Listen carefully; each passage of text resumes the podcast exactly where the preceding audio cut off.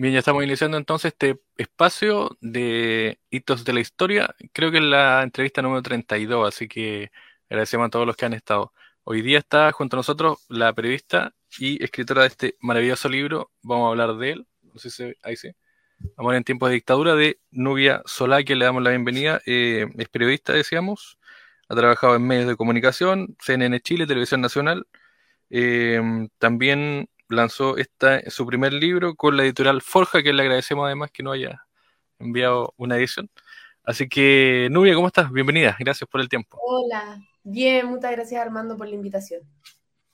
Bueno, eh, yo creo que muchos te han hecho esta pregunta, ¿por qué escribir sobre la dictadura? ¿Por qué escribir sobre este libro y estas historias? ¿Cómo nace la, motivación?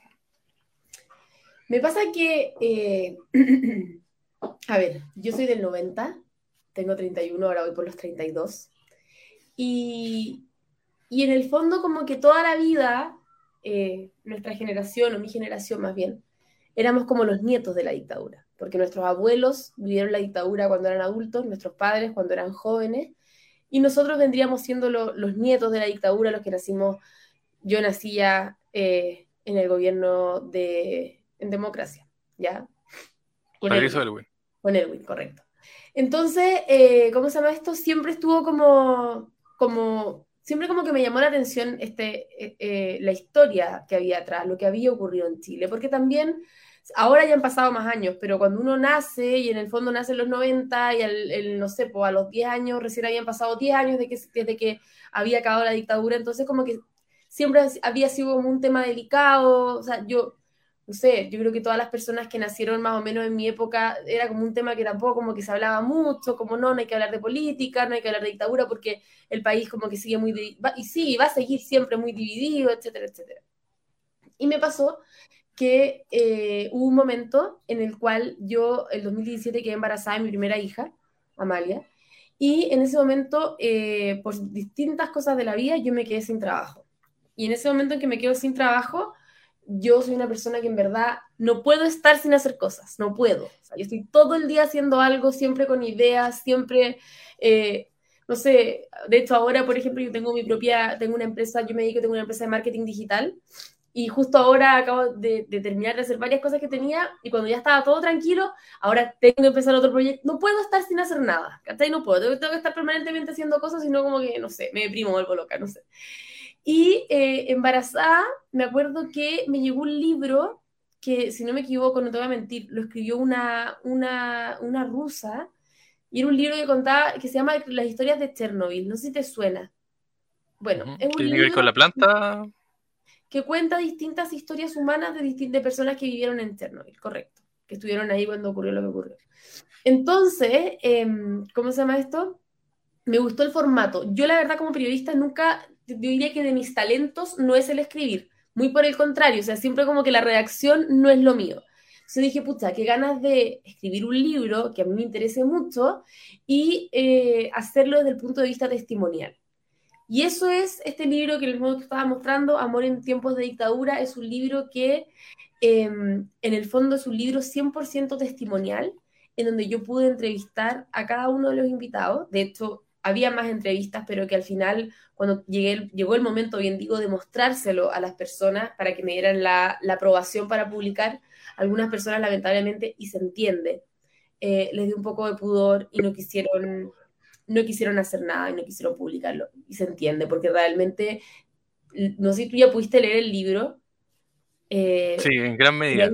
ya, pero hay historias de todo, o sea, hay historias que terminan bien, historias que terminan mal, y, también ahí se nota que la gente cuenta el detalle de todo. Entonces, eh, nada, fue una experiencia muy interesante. Me acuerdo que fui y entrevisté, como te digo, a cada uno de ellos.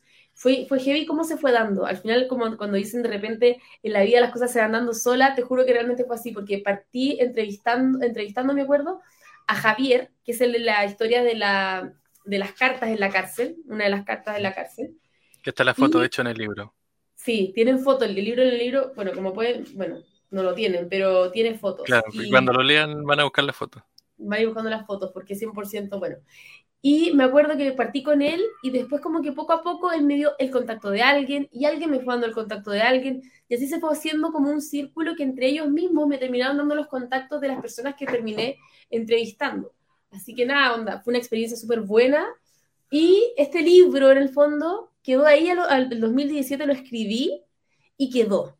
Y, no lo, y, quedó escrito y, y, y, de repente me puse a hacer las transcripciones, ¿cachai? O sea, primero, primero hice la entrevista, después empecé a hacer con calma las transcripciones y después finalmente, eh, después finalmente, perdona que tengo los dos niños que están ahí, y después finalmente eh, se convirtió como en un libro grande, me acuerdo, como un texto grande, un Word, así como todo desordenado. Y ahí también eh, fui editando, trabajé con una editora también y te diré que en 2018 el libro quedó ahí. No lo toqué más. Y, nadie supo más del libro y quedó votado. No votado, pero quedó ahí. Hasta que me acuerdo que el 2021 estaba en un almuerzo familiar y de repente eh, mi abuelo me cuenta que eh, él va a mandar un libro de él a una editorial, a Editorial Forja. Y yo ahí como almorzando le dije, ah, ¿sabes qué? Me acuerdo de mi libro. Pásame el dato para yo mandarle, porque no lo mandé a nadie. O sea, este libro yo no lo pesqué. Dije, pásame el dato para ver si que mando mi libro y en una de esas me, me funciona. Y me pasa el dato, no sé qué, y me acuerdo que llegó a mi computador y no tenía el libro. Porque a mí me habían robado hace un tiempo atrás y la última copia la tenía en mi computador antiguo. Y decía, no puedo creerlo que no tenga el libro, todo perdido, todo el trabajo de meses, todo botado. ¿Qué va a ser? Porque lo busqué años, no sé qué, y no aparecía, no aparecía, no aparecía. Hasta que de repente se me ocurrió contactar a la editora que me había ayudado a editarlo para poder presentar el boceto final. Y ella me manda un mensaje y me dice, mira, esto es lo que tengo, no sé si es lo último. Y era la última versión. Así que ahí lo agarré, lo mandé a la editorial, les gustó y, publicamos. Así que no, pero fue, fue anecdótico. O sea, la misma publicación tiene un, una prehistoria, por así decirlo, bien impresionante. O sea, si no hubiera sido por la por el único archivo que quedó, no hubiéramos tenido el libro. o hubiera, hubieras tenido que recopilar de nuevo, ¿cómo? No, o sea, todo imposible. O sea, ya no tenía las grabaciones, ya no tenía. Ella después ya, pero, pero no, todo perdido. O sea, no. No, tendría que haber ido al, al, a donde uno registra la propiedad intelectual y que me pasaran ahí las copias. Pero yo no sé cómo funciona eso, o sea, habría sido un trámite tremendo, ¿cachai? Así que menos mal que, ella lo tenía. Así que a Bernardita, gracias por haber guardado el listo. Eh, hablemos de, la historia.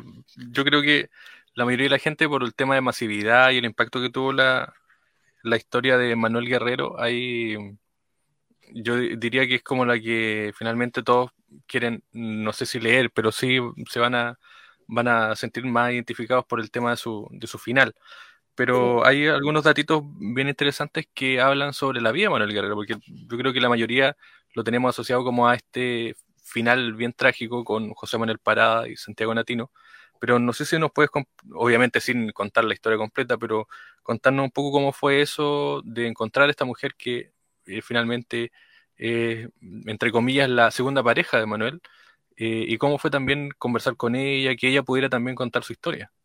Y, su pareja hasta el final también, que es súper importante. Claro, su última pareja, de hecho. Ella fue su última pareja. Mira, yo la verdad no me acuerdo cómo llegué a Guana, ¿ya? Porque te estoy hablando de esto pasó en el 2017, pero me acuerdo que la llamé por teléfono y nos juntamos en un café ahí en, el centro de Santiago. Me acuerdo perfecto, en un día como primaveral y nos juntamos. Eh, ella es una persona súper alegre, a pesar de todo lo que le pasó, que bueno, las personas que lean la historia van a, van a entender bien el, trasfondo de lo que decís tú, de lo que no se sabe. Porque en el fondo, claro, todos sabemos, Manuel Guerrero, caso de Goyao, bla, bla, bla, pero no se sabe bien la historia de ella también. ¿Qué, qué, pasó en ese momento? Eh, tuvimos una entrevista en la tarde, me acuerdo, eh, súper emocionante, súper al detalle. O sea, eh, yo agradezco, acá también aprovecho de agradecer a todos los entrevistados que de verdad abrieron de verdad las puertas de lo más íntimo de ellos para poder contar estas historias. Ya estoy hablando que, que de verdad me contaban el detalle, no era como una historia contada a la rápida, era etcétera. De hecho, cuando este libro parte, esa historia parte, parte así. La primera vez que vi a Manuel fue en una ciudad bien extraña que no sé cómo pronunciarla, pero em, parte contándolo así. Y en el fondo la historia de ella, una, una, una joven que sus papás estaban también viviendo en otro país. No quiero dar detalles para que pueda leer, viviendo en otro país, eh, y conoce a este Manuel Guerrero eh, como, el, como el militante político, como con todos sus ideales, con todo, y él le sacaba muchos años por ventaja, ya tenía mucha diferencia, entonces ella ve este personaje idílico que venía con unas ideas súper claras, que venía a contar en Europa lo que estaba ocurriendo en Chile, que, que venía con toda esta lucha social, eh, que finalmente hacen que ella termine enamorada de él y él también de ella. Entonces ahí se cuenta toda su historia, pero le eh, costó, le costó a ella convencerlo. Sí, le cuesta convencerlo. Él no quería, pensaba que ella lo iba a tomar para, para, la chacota, por así decirlo, que no lo iba a tomar en serio. Eh, porque ella, además de todo, que e, era una persona súper, ella super, era súper bonita y súper inteligente también. Entonces él decía que no, que él, pensaba que ella lo tenía para el deseo, porque en el fondo, eh, como que ella como iba a estar con alguien como él, decía él. Eso es lo que me contaba ella. Y nada, es una historia súper linda y que tiene un final em, triste, pero también muy lindo. No quiero dar los detalles porque, porque es así, pero, pero, es una historia súper, súper interesante la de ella. Leo acá en, la entrevista que le hiciste a Patricia Fuente, ella tiene 69 años, al momento obviamente de la entrevista me imagino, y leo la última parte que dice, cuando tú ves a los torturadores, a los que no están en Punta Peuco, están alcohólicos o esquizofrénicos, o simplemente los fantasmas del pasado no los dejan vivir. Yo, en cambio, dice ella, duermo tranquila porque creo que me esforcé por ser una buena persona. A pesar de las heridas que uno tiene en el alma, uno sigue viviendo. ¿Qué te pasó con ese testimonio y también cómo miran ellos también a esta gente que, que hoy día está bastante mal, que finalmente fueron los que torturaron, desaparecieron, asesinaron a otros? Yo encuentro que historias como esa, como la de Patricia, em, hay historias súper tristes, historias que al final siento que uno no se logra dar cuenta, eh, porque claro, es muy distinto vivirlo, creo yo, a, efectivamente como contar así, porque hoy por hoy de repente, ah, ya, pero ya pasó hace, yo he escuchado muchas veces, ya pasó hace 30 años, no sé qué, ya pasó hace mil años, ya da lo mismo. Eh, es muy heavy cuando tú escuchas historias ¿ya? De parejas, con este caso que yo pude entrevistarlos a los dos. Cuando ellos cuentan em, lo terrible que fue para ellos el, el después de lo que les pasó, ¿ya? Porque en el fondo como que también se, se tiende a pensar como, bueno, pero se salvaron, ¿ya? Por suerte están vivos, correcto. Pero el trauma que te queda después en la mente, el trauma que te queda de, de haber vivido cosas que eh, no se pudieron incluso también plasmar tal, cual en el libro, porque eran demasiado, demasiado fuertes. Em, y obviamente se respeta cuando me piden que algunas partes hayan sido omitidas porque eran brutales. Es que ver cómo la gente que lo pasó pésimo, que, que les dejó secuelas también en la vida, en sus vidas como parejas posteriores, etc., eh, logran estar ahí, logran estar como estoicas, logran volver a, a, recuperar la felicidad pero también uno se da cuenta que esas personas eh, son conscientes y saben que el, daño que les hicieron no solo a ellos, sino que a tantas personas es técnicamente imposible, por así decirlo, que una persona que cause tanto daño, que haga tantas cosas malas, hoy por hoy no tenga estos, estos temas, estos fantasmas en la cabeza de lo que hicieron, eh, de las brutalidades que ocurrieron, eh, que son cosas realmente impensadas. O sea, es cosa de, de leer un poco, es cosa de, no sé, ir al Museo de la Memoria, sentarse un rato ahí, escuchar los mismos testimonios que había. O sea, eh, uno piensa, a veces la gente cree, y me pasa mucho que en Chile todavía se da eso de que no, si por algo pasó. Yo, yo no logro entender eso. No logro entender cómo en Chile se justifica lo que pasó acá, eh, pero esas personas que justifican lo que pasó acá, anda a decirle que justifiquen lo que pasó en, en, en, Alemania. O sea, olvídate, mega juzgadores de lo de Alemania, pero acá no, es que acá fue otra cosa, fue distinto. Entonces, llama la atención en el fondo, llama la atención. Pero ¿Qué te pasa? Esas personas sí viven con fantasmas en la cabeza, creo yo. ¿Qué te pasa cuando entrevistaba a las personas y, tú decías el, post, el vivir? Porque finalmente ellos eh, les tocó vivir una etapa compleja, pero además un proceso, me imagino, de relación de pareja eh, muy diferente, muy complejo en una situación donde además todo era complejo. O sea, además de la, de la relación ya vivir en una sociedad en dictadura es compleja, pero ¿cuáles son los, efectos que quedan, los traumas, las necesidades, lo que no se pudo concretar. ¿Cuál, ¿Cuál, es lo que finalmente atraviesa estas historias que, que recopilaste? ¿Qué es lo común en ellas? Lo común es que muchas, a ver, en, cuanto como, como al, tema como de parejas, ¿ya? Pasa que muchos no terminan juntos porque al final la, la, intensidad, creo yo, quizás que te dio el haber vivido, el que uno estuviera preso, el que estuvieran presos los dos a la vez. Hay historias acá que los dos están presos, que se reencuentran en la cárcel. Hay historias acá donde lamentablemente uno ve que a su pareja quizás la violan, o sea, son cosas realmente, realmente brutales y como muchos de los que están entrevistados acá salieron vivos de lo que les ocurrió, em, efectivamente quedan con secuelas, quedan con temas, quedan con miedos, quedan con temores, quedan con traumas, tanto en su vida íntima como en la manera de poder volver a relacionarse después con hombres o en algunos casos con mujeres, em, gente que quizás nunca más pudo volver a tener una pareja después de lo que le pasó adentro. Porque al final, claro, pasa eso mismo de ya, te salvaste, pero el daño que te hicieron va más allá de lo físico, ¿ya? O sea, siento que a veces no se toma en, cuenta el peso de lo que te puede hacer un daño emocional y mental, ¿ya? Que viene después, como que en el momento quizás saliste, intentaste seguir con tu vida normal, te fuiste a otro país, pero después con el tiempo empieza a pesarte lo que te pasó, sea, el año, qué sé yo, no, no soy experta en lo que es un trauma, pero sí sé que el trauma como que, te viene un momento después, como lo que pasó acá en Chile, por ejemplo, con el terremoto o ahora con el COVID. Salieron después de, un tiempo los daños como psicológicos que causa. Entonces, efectivamente, si tuviste una tortura, si estuviste encerrado, hay historias heavy, o sea, hay historias de, una, de, una, una de las que tengo acá, eh, de Silvia con Hugo, que en el fondo ella estaba, había tenido una guagua recién y estaba dando lactancia y le quitaron a la guagua, o sea, yo que soy mamá de dos niños, yo te digo, si a mí me quitan a mis hijos, yo me vuelvo, yo creo que es lo peor que me podrían hacer en la vida. Que me roben un hijo para mí o que me lo hagan, que yo no sepa dónde está, yo creo que me vuelvo loca, así ya como una cuestión así, no normal. Entonces, más encima que les pase eso, estar en, la cárcel, la guagua, no sé qué, es heavy, o sea, es muy brutal. Y es, es bien difícil que eso no te traiga el día de mañana repercusiones, porque obviamente que viviste temas que no son normales. ¿Me explico? Sí, eh, de hecho, busco acá, eh, seleccioné alguna, alguna frase. Em, por ejemplo, hay Ulises, de 64 años, de Francia. Él dice, con el tiempo conocí y estuve con otras mujeres, entre ellas la madre de mi hijo. No me arrepiento de nada, pero confieso que Paola, que es seguramente la, pareja que tenía, fue una luz para mí y su, llama, y su llama sobrevive a pesar de todo. Y si uno lee el libro, al parecer pareciera que los que terminaron separados no se vieron más, parece que eh, recuerdan ese, esa luz, ese punto específico en su relación como algo súper fuerte, ¿o no? Sí, de hecho ese es como un punto en común eh, que tienen todas las historias, que esa relación em, es como la relación que técnicamente en muchos casos los mantuvo vivos también, ¿ya?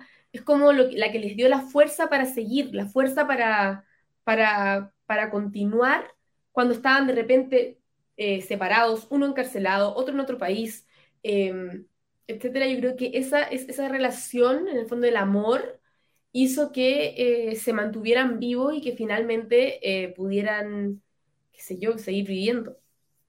Hay historias, como te decía, como muy heavy y que, y, por ejemplo, una de las historias, que es la, última, si no me equivoco, perdón, que es la historia de Sabrina y Fernando, esa es una historia súper curiosa porque yo cuando los entrevisté, yo llegué a entrevistar solo a Sabrina.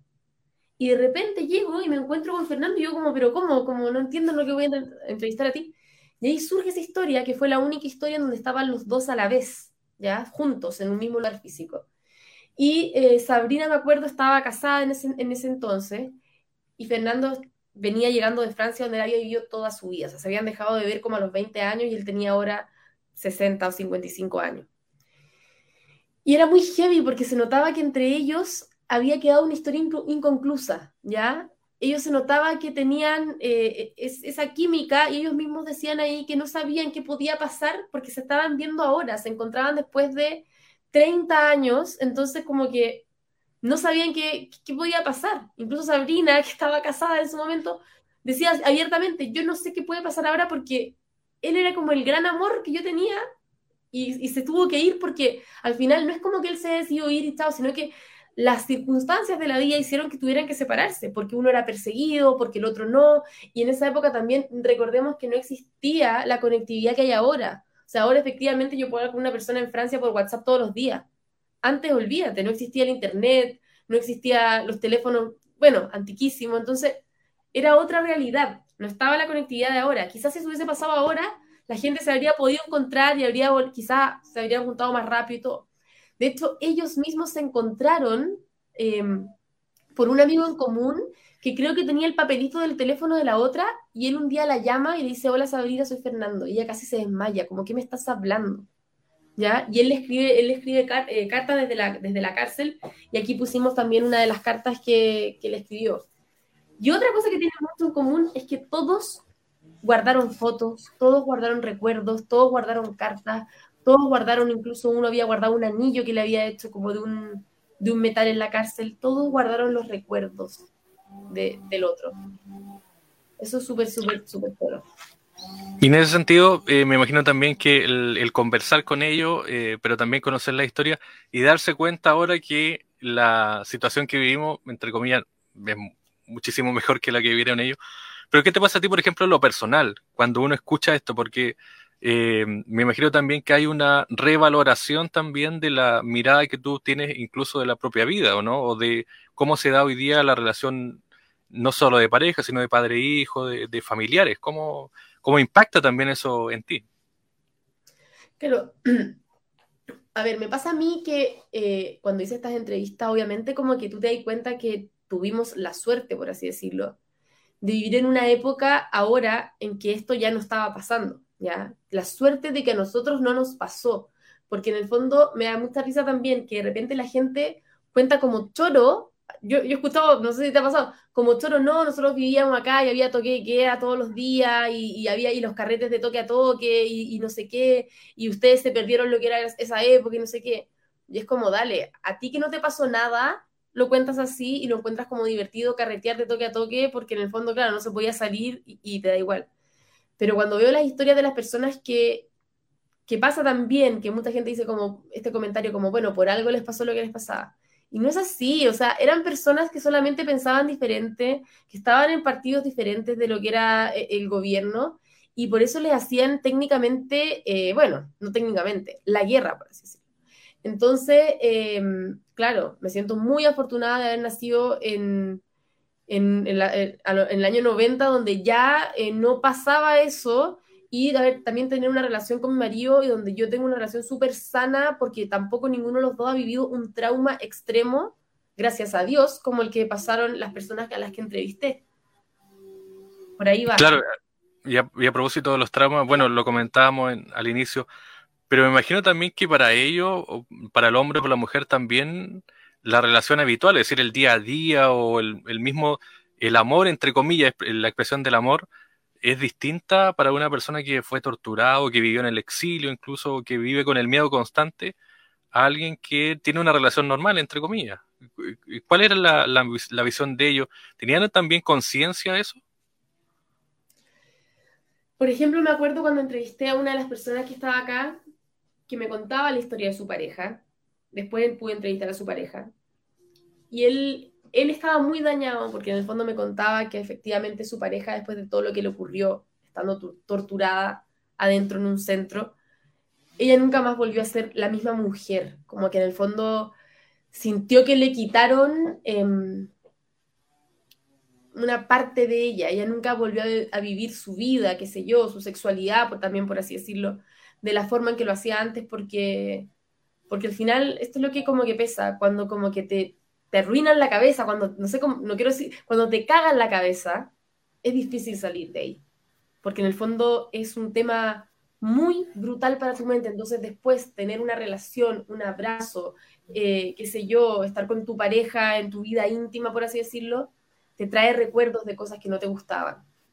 ¿Me explico? Entonces, pasa que muchas personas quedaron con ese tema y que les afectó para siempre. No digo que todas, hay muchas que por supuesto no les pasa y tienen la capacidad, la resiliencia o, que se, o la suerte de que no les afectó para siempre, pero también entiendo que haya personas que esto les daña y que, que cierran los ojos y que les acuerda y les recuerda todo lo que, les, lo que le hicieron, lo que les pasó. Como te digo, no es menor vivir traumas como esos. Sí, aquí está el libro, eh, ahí lo pueden ver, como en tiempo de dictadura. Em, ¿qué, visión tienes también de los que terminaron la relación, se fueron o se separaron? Pero ahí yo leo algunas historias donde ellos finalmente no rehacen su vida. Es decir, queda como una huella, queda una marca, pero tampoco hay, hay una, búsqueda de otra relación, de otras personas. Eh, ¿Cómo miran ellos también? ¿Por qué?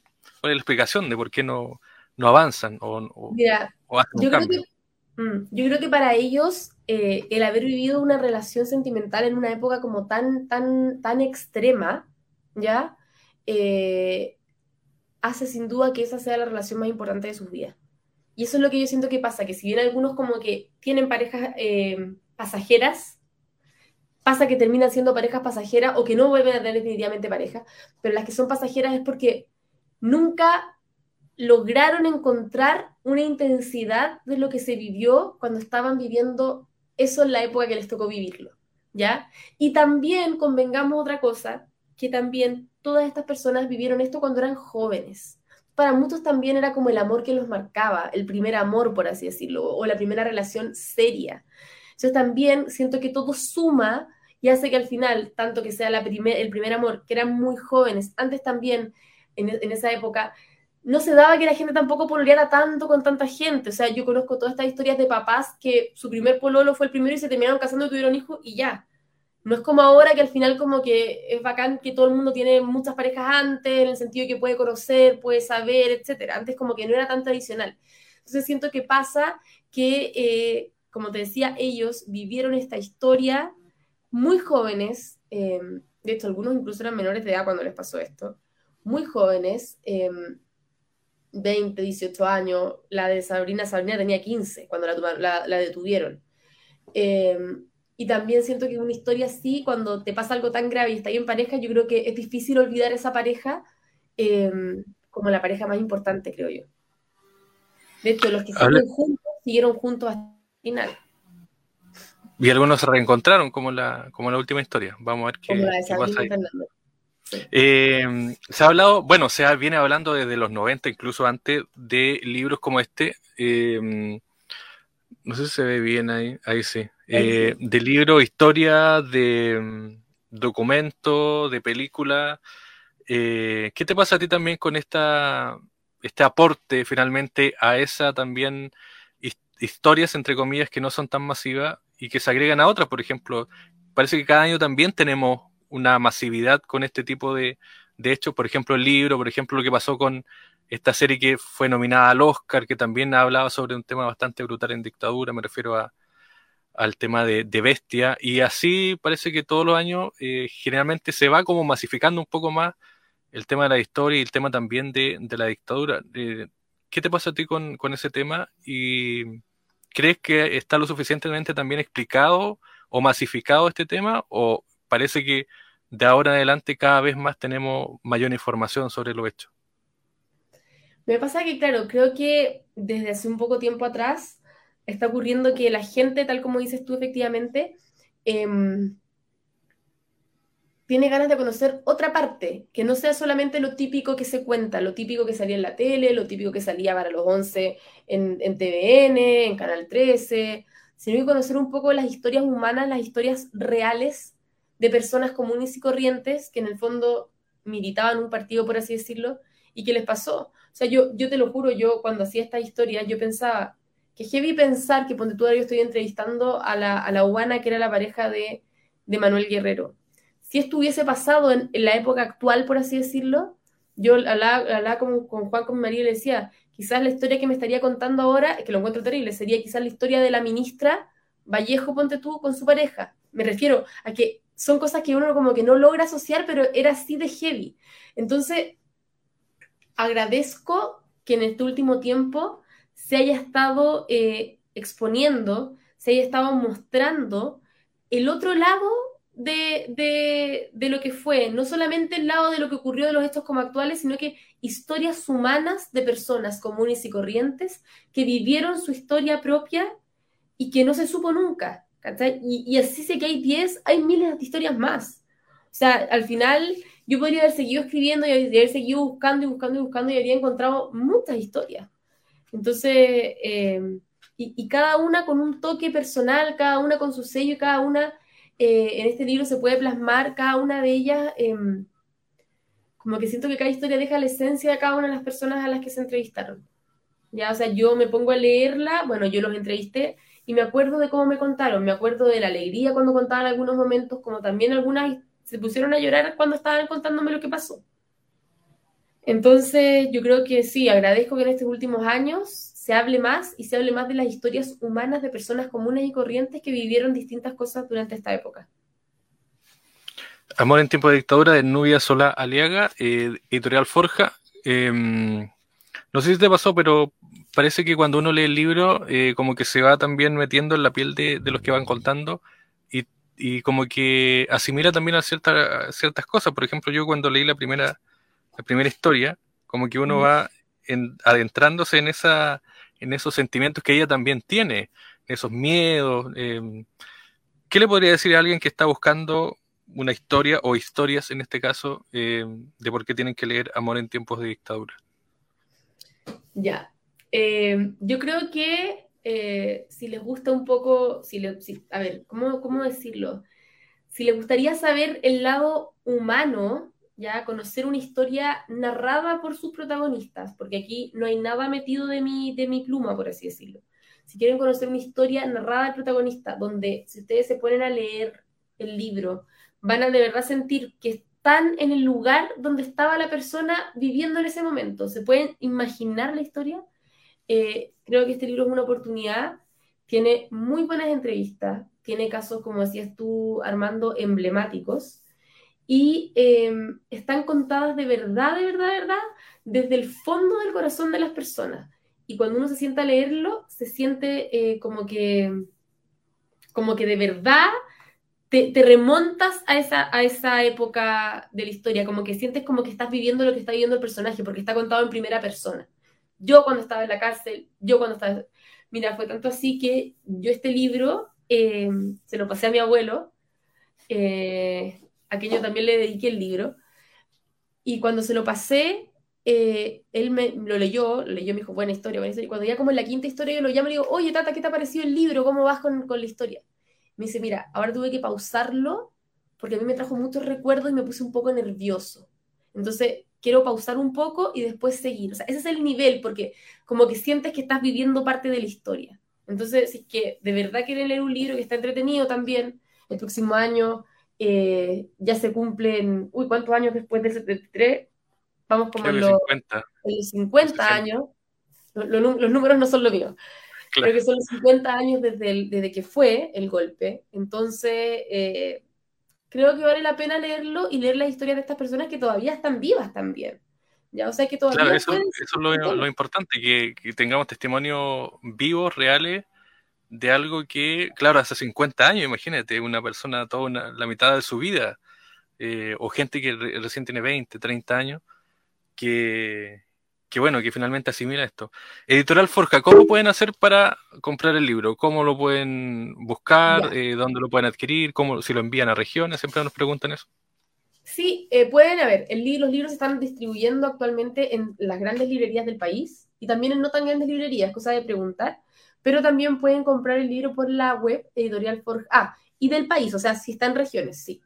Y también pueden comprarlo por el www.editorialforja.cl, donde también hay envíos y también está la versión eh, online, la versión para leer en, el computador o en un tablet o en el celular. Exacto, un ebook. Así que nada, eh, la invitación está hecha. ¿Proyectos, otro libro o alguna cosa relacionada? No lo sé, mira, no lo sé. Yo ahora estoy, estoy abocada. Mira, quiero ver cómo le va. Eh, como te digo, al final estoy muy feliz de que finalmente este libro haya podido ver la luz, porque o si no habría quedado guardado en un computador. Yo también quiero aprovechar de hacer un llamado a las personas que quizás han escrito un libro y, y lo, lo, tienen ahí y dicen, no, esa cuestión, porque pasa una cosa, siento yo. siento que, no sé, no sé si estoy como generalizando no, pero que muchas veces los chilenos, ¿ya? Digo los chilenos en general, porque no pasa con los venezolanos y colombianos que hay tantos en Chile que últimamente yo he conocido que, no, los chilenos como que tendemos a auto boicotearnos, a auto echarnos para abajo en el sentido, no, que escribí una cuestión, la tengo ahí tirada en el computador. No va a funcionar, no, no sirve. No, no, va a servir, así que... Nadie va a leer esto. Sí, entonces, claro, eh, y, todos somos así, o no, mira, estoy estudiando, pero mm, no sé, como que la siempre como que nos tiramos para abajo solo. Hago un llamado de verdad a que el, chileno, en el fondo, si tiene algo escrito o tiene un proyecto, eh, se motive, se mueva. Mira, a mí me bastó un correo para que lo mandaran a evaluar y yo lo había escrito hace 17, 18, 19, 20, hace cuatro años había escrito el libro. Estaba ahí tirado en el computador, pero ¿por qué? Porque yo misma pensaba, no, ¿quién va a querer leer ese libro? Y al final les encantó. Entonces, es un llamado a que si tienen proyectos, si tienen ideas, traten de moverla por último, aunque intenten hasta el final y ahí decir como, ah, ya no funcionó, pero que no se quede guardado con ese como auto boicot que nos hacemos, de decir como, no, filos y total, no creo que nadie lo lea. Así que ese es un llamado también que hago a las personas que tienen algún proyecto que lo traten de sacarlo adelante. Pero quizás también, bueno, no sé cómo se maneja con las editoriales, pero por ejemplo hemos conversado con escritores que ellos, claro, algunos son destacados, profesores, premios nacionales, qué sé yo, y claro, van a la editorial y dicen, bueno, quiero eh, imprimir un libro, bueno, no creo que le digan que no. Pero ¿qué pasa con las editoriales más pequeñas o las editoriales en Chile también? ¿Cómo se maneja eso? ¿Cómo es finalmente editar libros? Porque parece que también es un tema acá en nuestro país. Sí, yo la verdad no manejo mucho el tema de, de, cómo funcionan las editoriales. Sé que no es fácil. De hecho, me acuerdo cuando lo, cuando lo escribí, me dijeron a mí, trata de postularlo un fondo porque es prácticamente imposible que te lo publiquen. Yo como, ¿por qué? Porque hay como un tema ahí, parece de que no es tan fácil que te, que te hagan una publicación, ¿ya? Porque tienen que pasar como por evaluación, depende también mucho de quién lo lee, de la época histórica, si que tienen algún libro parecido, entonces como que depende mucho de eso. Pero, eh, pero al final, el que no se arriesga, como dicen, no cruza el puente porque eh, yo no, hice nada y finalmente eh, en todos esos años no pasó nada y ahora se dieron las cosas y, y, aquí, y aquí está el libro. Y aparte de tu abuelo, eh, ¿has conversado con alguien, con otras personas, gente que ha leído el libro? ¿Cuál ha sido la reacción de ellos?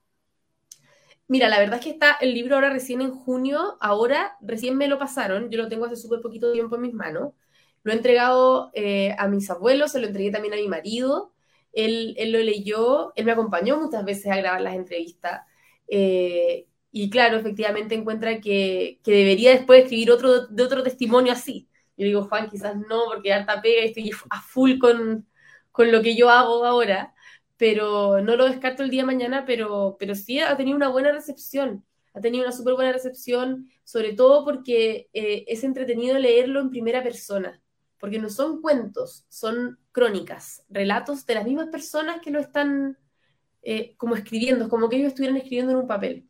Entonces, como que desde ese punto de vista, eso. Ahora después en julio me tienen que contar cómo le iba el libro en ventas para yo saber si que les ha gustado o no les ha gustado a las personas. Bueno, esperamos que esto contribuya, porque esto contribuye a que la gente pueda buscar el libro. Agradecemos a la editorial Forgeval que nos envió un ejemplar. Eh, y bueno, mucho éxito, pues muchas gracias por el tiempo eh, y esperamos también tener novedades, si es que aparece por ahí otra publicación, si es que hay tiempo también, que es lo que parece que falta muchas veces. Sí, es verdad. Muchas gracias a ti, Armando, por la oportunidad de eh, haber realizado esta entrevista contigo. Y nada, la invitación que ha hecho y hasta el nombre, Amor en tiempos de dictadura, para los que quieran comprarlo, ya lo pueden tener en sus manos o en la versión online. Ya pues, Nubia, muchas gracias, éxito y bueno, gracias nuevamente por el tiempo. Que esté muy bien, gracias.